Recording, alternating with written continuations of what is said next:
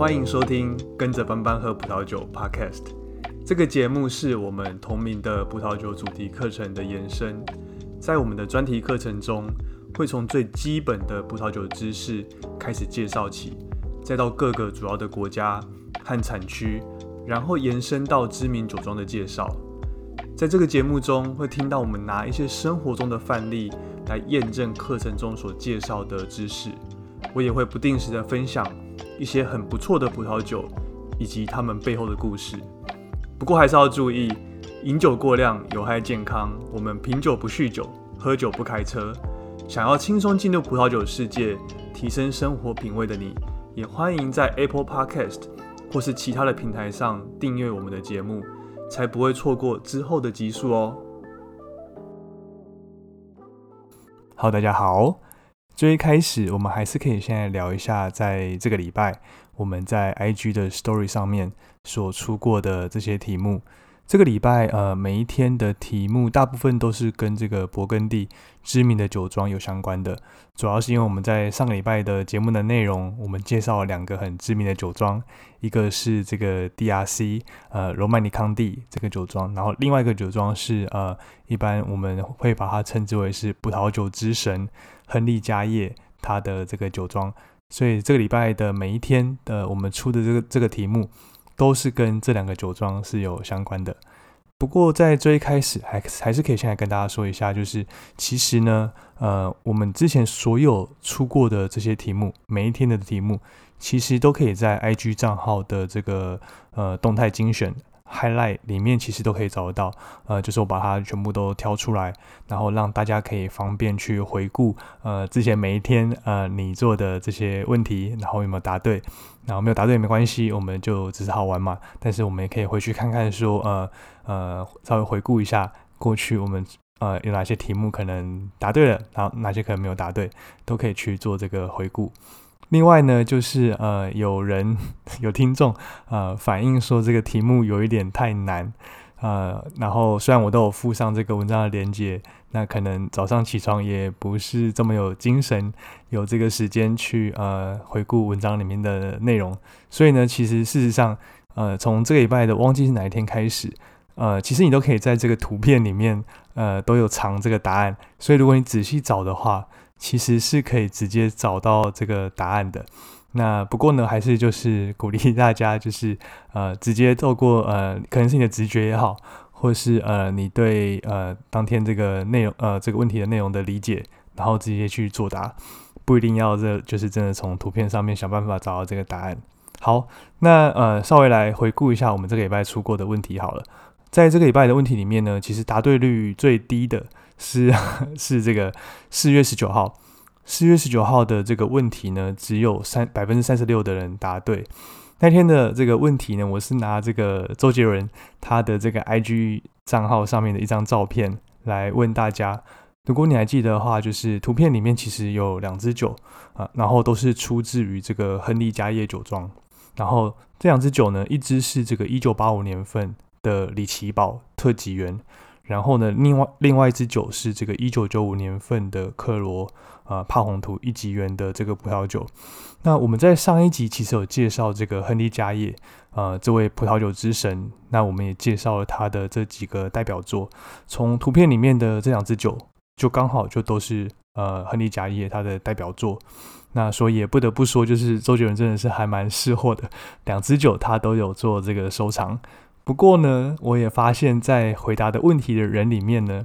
总共有十四个人回答说照片里面的人是这个黄明志。我猜应该是这个开玩笑的吧。不过呢，呃，虽然说我也觉得这个照片还蛮像的，不过我猜这十四个人应该不是真的把这个周杰伦认为是是这个黄明志，应该就只是呃觉得这个问题还蛮有趣的，所以就呃直接选了这个答案。好，没有关系。好，那另外呢，今天呃，那另外呢？有另外一题想要讨论的是，呃，就是我们今天刚好就是今天出的这个问题。这个问题呢，它是来自于呃这个乐华酒庄的一个黄色席风的这个葡萄酒，那就是它一般俗称为是这个乐华酒庄的黄头那的这个酒瓶。那乐华酒庄呢，还有怎么去分辨它的酒瓶的席风？这个其实就是我们今天想要讲的这个主题，所以呢，其实待会会带到。那图片里面那支酒的酒标，大大的就写的这个 b u r g o n a l i g o t e 这其实是这个勃艮第呃的这个其中的一个地区级的一个名称。那阿里戈特阿里戈蝶呢，其实是这个勃艮第非常常见的一个白葡萄品种，它既不是村庄，也不是这个特级园的名称。所以呢，今天这题的答案呢，其实就是这支酒，它是来自于这个勃艮第的地区级。好，那今天的主题呢，其实 昨天我们有一位听众有呃，就是讯讯息我们的 IG 的账号，他其实有猜对，那就是呃，他有猜对说我们今天要讲的就是这个勃艮第的另外一个很传奇的一个知名的酒庄，它叫做 d o m a i n 的话乐华酒庄。那我真的是就是我的套路已经完全被。完全被看破了，就是呃，我都还没有就是让这集上线，但是呢，就有听众已经知道说，呃，我们这集想要讲什么主题。不过没有关系，我们就我就还是照我原本准备的内容，然后来跟大家介绍我们今天想要讲的这个 Domaine 乐华乐华酒庄。那今天的呃这一集的主要内容会分成几个部分。第一个部分呢，我会我我会先稍微讲一下怎么去辨认这个乐华家族他们的几个不同的酒款。那我会稍微讲到这个梅中的话，乐华商社还有它的故事。然后呢，我会讲到这个乐华家族和我们上一集所介绍的这个罗曼尼康帝 （D.R.C.） 他们之间的一个渊源。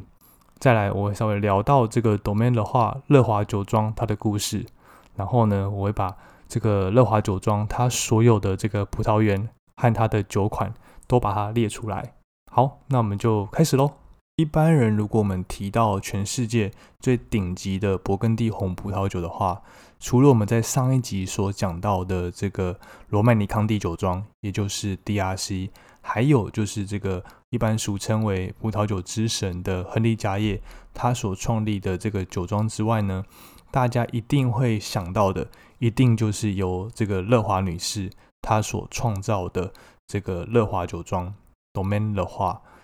是可以和他们齐名的一间酒庄。周杰伦呢，他其实也非常常在他的 IG 的这个照片上面晒出他所收藏的这个乐华酒庄的这个酒款。我也把其中一张照片呢放在我们这个礼拜所呃所上线的文章里面。那可以看到，就是图片里面呢，周杰伦还有他所收藏的一排洋洋洒洒二十一支的这个 Domaine 乐华的酒款。所以呢，你也可以去这个文章里面。看看就是周杰伦他对这个乐华酒庄的这个葡萄酒的收藏。那呃，乐华酒庄的葡萄酒呢，其实它非常好辨认。他一般人提到这个乐华家族他们的葡萄酒，马上就可以看到的差异呢，其实就是在这个酒瓶的锡封上面有三种颜色，分别是白色、红色还有黄色。所以呢，一般人也把它称之为是这个所谓的乐华白头、乐华红头。还有乐化黄头，那它们其实代表的是不同的意义，我就一个一个稍微来介绍一下。第一个呢是这个乐化白头，乐化白头你可以看到它的酒瓶的席封是用白色席封呃所所呈现的。那这个白色席封的这个乐化白头呢，它是来自于所谓的乐华商社 Maison 乐化，它不是一个葡萄酒庄。而是一个商社，也就是呢，它是专门做这个葡萄酒贩卖买卖的一个商社的一个贸易商。那它这个乐华乐华乐华商社呢，它所出产的这个酒不一定是这个乐华酒庄他们自己栽种或是酿造的葡萄酒，而是可能是收购其他酒农的葡萄酒，或是这个葡萄汁，然后来来酿出来的葡萄酒，然后呢，用他们这个乐华商社梅中乐华的名义。在市场上面去做销售，这个就是呃所谓的乐化白头。接下来呢是这个乐化红头。乐化红头呢，在葡萄酒酒瓶上面，它就是用红色的锡封来表示。那乐化红头呢，它是来自于乐华酒庄 d o m a i n 乐化他们自己的葡萄园所种植的葡萄，而且呢，这些葡萄收成之后，是在自己的酒庄里面所酿造出来的红色葡萄酒。再来呢是这个呃乐化黄头，乐化黄头呢它是黄色的这个西风，那它也是来自于这个乐华酒庄 Domain 的话，他们自己的葡萄园所种植的葡萄，然后酿造出来的葡萄酒。不过呢，跟的话红头唯一的差异就是的话，黄头所代表的是白葡萄酒，白色的葡萄酒，而不是像老话红头所代表的是红葡萄酒。好，知道这样的差异之后呢，接下来我们就可以稍微来聊一下刚刚前面有提到的这个的话白头的这个乐华商社。乐华商社呢，它是在一八六八年，有一位叫做弗朗萨瓦乐华这个人所创立的。那在当时呢，他是这个勃艮第地区的酒商之一。一直到了这个一九一九年，这个弗朗萨瓦的孙子亨利乐华，他也加入这个乐华商社。亨利乐华呢，他这个人就是一个非常细心的人，他精心挑选、收藏了许多在这个。勃艮第的伯恩丘还有叶丘这两个地区，很多这种珍贵年份的红白葡萄酒，他们是以这种葡萄酒它可以成年的人能力作为他挑选葡萄酒最主要的这个标准。梅中的话，乐华商社呢，它专门去贩售这种很优质，然后可以成年有成年潜力的这种葡萄酒，而且据说呢，在这个梅中的话里面，他们有高达两百八十万瓶。不同年份的这种葡萄酒的收藏，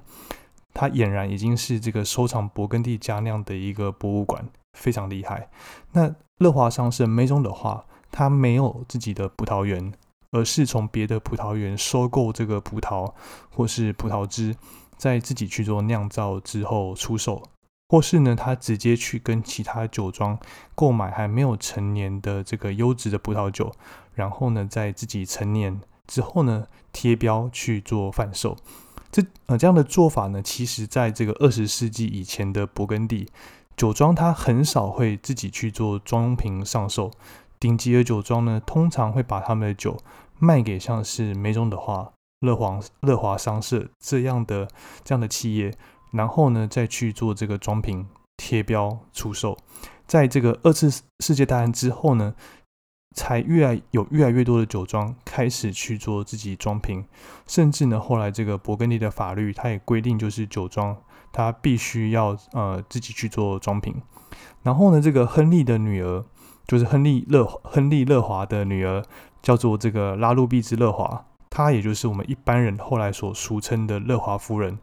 她呢，也从一九五五年开始加入了这个乐华商社的经营。并且在一九七一年成为了了这个整个集团的董事长。乐华商社呢，它对于这个葡萄酒的挑选，它的标准非常非常的严苛，全部都是透过盲饮去做一层一层的筛选。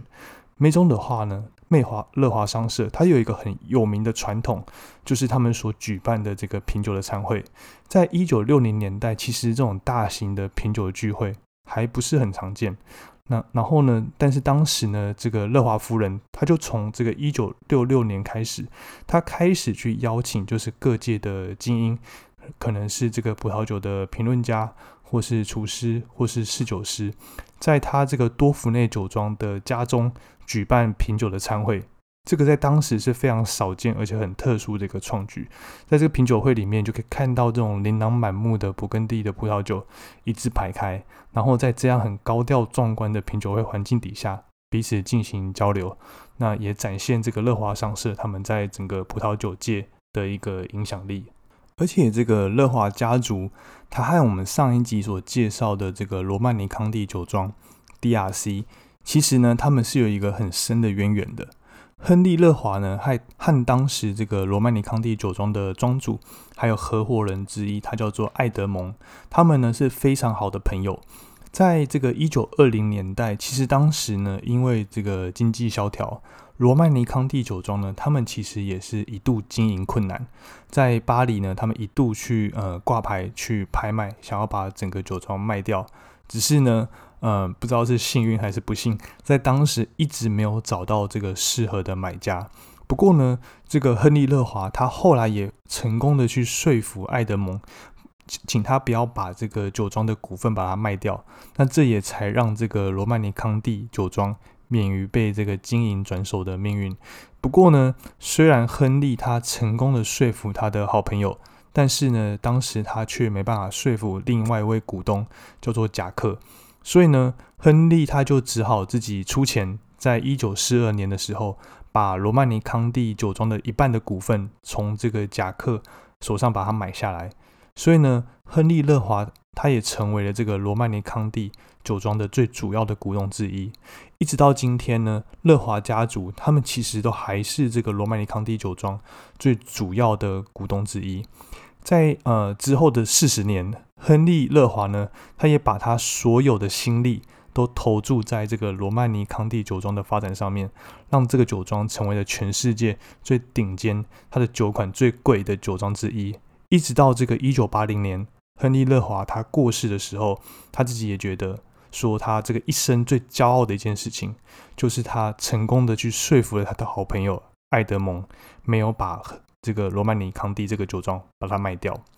亨利的女儿呢，也就是我们刚刚前面提到的这个乐华夫人，她也跟随他父亲的脚步，在一九七四年，她加入了这个罗曼尼康帝酒庄的董事会，和这个一位叫做奥伯。奥伯特·维兰的这个人一起管理罗曼尼康帝酒庄，然后呢，乐华夫人她一直到一九九二年一月才离开了罗曼尼康帝酒庄。在这段时间，这个乐华商社他们其实也独家贩售罗曼尼康帝酒庄，除了美国和英国以外，海外国家的这些销售。不过呢，其实也在这段时间，乐华夫人她因为和一个没有合作基础的这个日本高岛屋百货合作。然后呢，把这个罗曼尼康帝他们很稀有的这个配额提供给高岛屋，让日本得到了比较高的一个配额。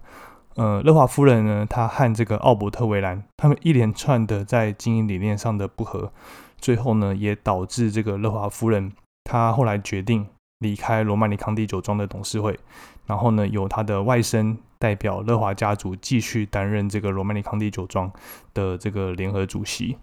乐华夫人，她在一九九二年一月的时候离开了罗曼尼康帝酒庄。不过呢，事实上，她在一九八八年，她就买下了两个村庄里面的葡萄园，一个是这个冯内侯佛内村庄，另外一个是这个泽维瑞香贝丹村庄。他就靠着买下这两个村庄里面的葡萄园，在一九八八年这个年份，创立了乐华酒庄 Domaine 乐华。乐华夫人呢，她其实很受到这个在罗亚尔河这个产区，人称这个生物动力法之父的一位叫做尼可拉斯乔利的这位酿酒师的影响非常大。乐华夫人呢，她是这个生物动力法的一个实践者。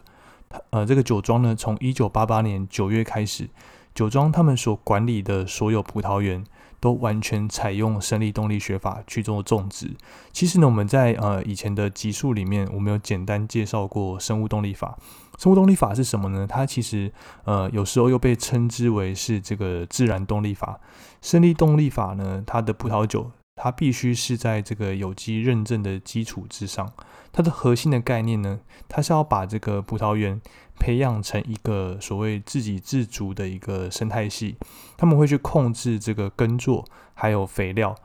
让这个土地想办法让它回归最原始的一个活力。采用生物动力学法这个葡萄园，他们我们可以把它想象成是一个食物链。举个例子来说，好，它不会去使用任何的这个人工杀虫剂，但是呢，如果我们不去使用任何杀虫剂的话，那我们要怎么去对付那些会呃造成葡萄损害的这些害虫呢？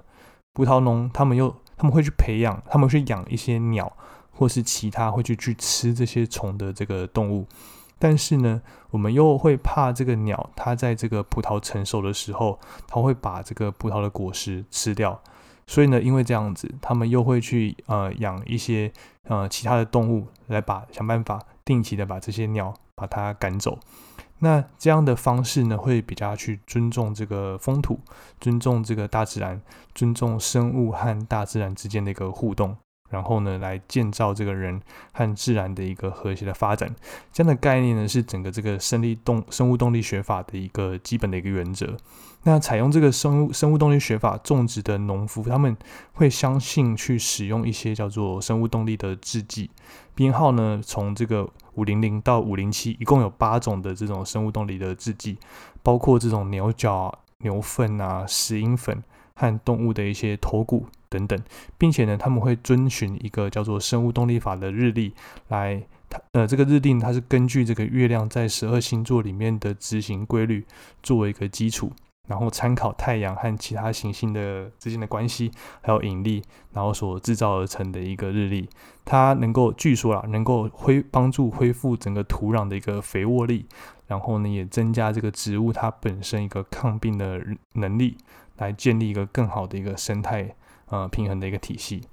呃，听起来其实很玄，但是呢，嗯。其实现在也其实慢慢的越来越流行了，尤其在几个国家，比如说像我之前去纽西兰，那那边就有蛮多的酒庄也非常自豪的自己呢是采用这个生物动力的方动力法的方式来呃规划种植他们的葡萄园。那回来这个乐华酒庄，乐华酒庄他们在创立之初，他们其实聘请了当时。号称这个当代酒神之一，然后呢，在当时任任职于这个伯恩评级院的一位酿酒师，叫做安迪伯西，来当做乐华酒庄的首位的酿酒师。但是呢，这个安迪他其实并不怎么相信这个生物动力法，因为呢，在当时那个年代，生物动力法其实还是一个，嗯，还没有太多的，我会说，呃，best practice，还没有太多人接受或是相信这样的一个做法。所以呢，这个当时呢，因为安迪他是对这个生物动力法还非常的还抱有非常大的怀疑，但是呢，这个乐华夫人她是完全的相信这个生物动力法，所以呢，这样子的方式，这样的关系也让两个人对于这个葡萄园的管理还有矛盾就越来越呃与日俱增，然后到了这个一九九三年，这样的一个矛盾就达到了一个最高点。在一九九三年的时候，呃，当时整个勃艮第有一场这个霉菌的侵袭，然后席卷了整个勃艮第的这个葡萄园，所以当时这个乐华酒庄他们的葡萄园，呃，也难逃幸免。但是呢，尽管如此，这个乐华夫人她还是非常的坚持，拒绝使用任何的化学药剂来喷洒她的葡萄园，然后阻止这个霉菌的扩散。那这样子呢，其实也造成了整个葡萄园里面有超过一大半的葡萄藤就这样子死去了。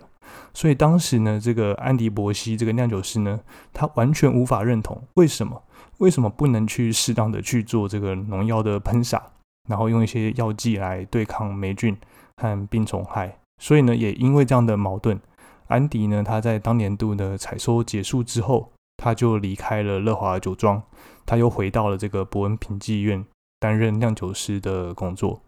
不过呢，就在两年后的一九九五年，乐华酒庄他推出了很少量的这个一九九三年份的酒，因为当时呃这个美军让大部分的葡萄都死掉了嘛，所以当年的产量中产产量就非常的低。不过呢，据说这个喝过的人都非常非常的震惊。嗯，他们所酿出来的这个品质，那当然我自己是呃没有这个缘分可以喝到这么传奇的酒款。不过呢，这也让这个乐华夫人的坚持慢慢的受到了这个世人的认可。那也让生物动力法这么奇妙的一个葡萄园的管理的方式，慢慢的也被这个世人所接受。除了这个生物动力学法之外呢？呃，乐华夫人她还有两个她很重要的坚持和创新，一个就是呢，她坚持在葡萄园管理上面，她不去做这个夏季剪枝这样一个步骤；另外一个呢，就是她坚持在酿酒的时候，她要做百分之百的带梗酿造。我们现在谈谈这个夏季剪枝。剪枝呢，它其实是在整个葡萄园管理里面很重要的一个步骤。剪枝它是去透过移除掉一些呃比较不必要的一些树叶、长枝的这些部位，然后呢来形塑这个葡萄树的一个形状，让这个葡萄树它不要去过度的发展。所以，所以这个葡萄树的剪枝，它通常会发生在冬季和夏季。冬季剪枝呢，它会在这个冬天葡萄树它们在冬眠的时候来进行。那这个也是葡萄农他们很重要的一项冬季的一个作业，因为它基本上就决定了在下一年这个生长季的时候，可以有多少个新芽从葡萄树的哪一个部位冒出来，那然后长成这个新枝。剪枝的时候呢，它也要确保这个新芽它不会靠得太密，来避免最后叶子会长得太过接近。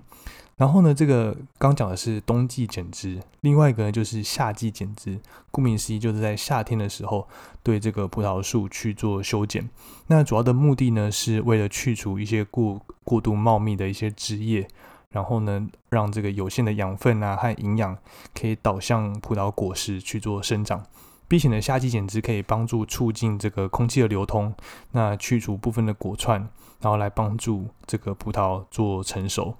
然后，所以在一些气候比较冷凉的一些产区，它也会去呃去除这些遮蔽这个果串的这个叶子，然后让让这个果串可以获得比较充足的这种日照。不过呢，这个反对夏季剪枝的人，他们其实通常会认为说，这个葡萄树它对于被剪枝，这个葡萄树它会产生一个自然的反应，就是会产生抗拒。然后呢，这个抗拒性呢，会继续生长更茂密的这个枝叶。所以呢，我只要确保这个葡萄树它不会因为我不做剪枝，然后造成这个生长过长之后，这个葡萄藤断裂。葡萄树呢，它就会把它最主要的精力，把它集中到这个果实的成熟上面。乐华夫人呢，她从大概是两千年左右开始，她就决定所有的葡萄园都不再去做剪枝的这个步骤。他认为这样的好处是，除了呢，我可以让这个果实更为成熟之外，我也我也可以去减少这个葡萄藤。的伤口，因为剪枝所造成的伤口，所可能会产生的这个细菌感染的一个风险，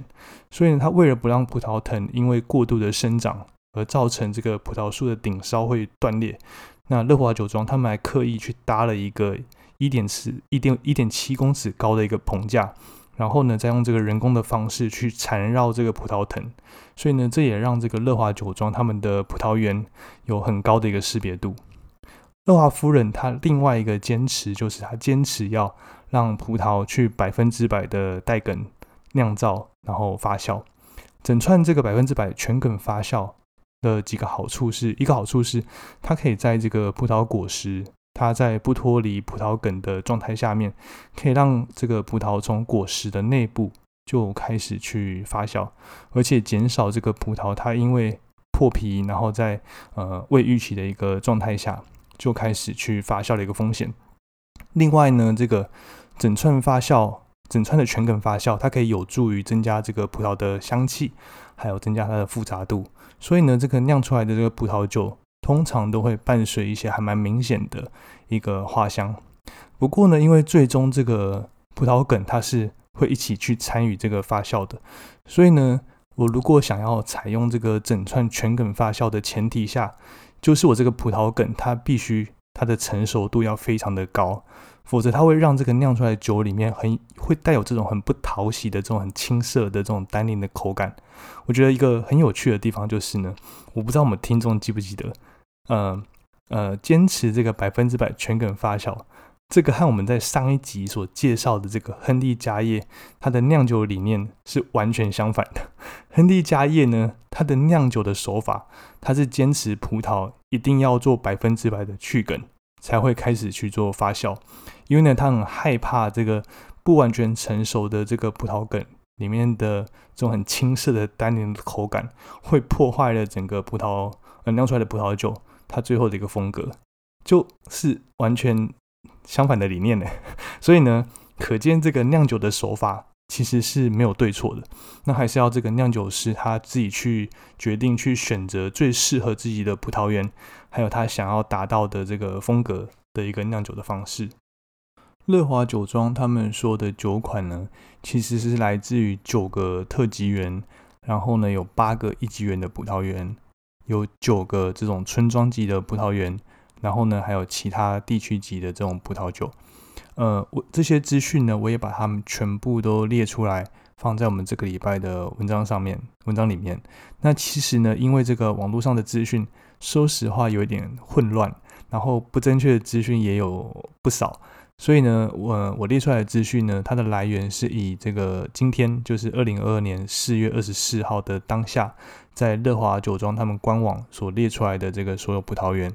呃，作为我资讯的来源，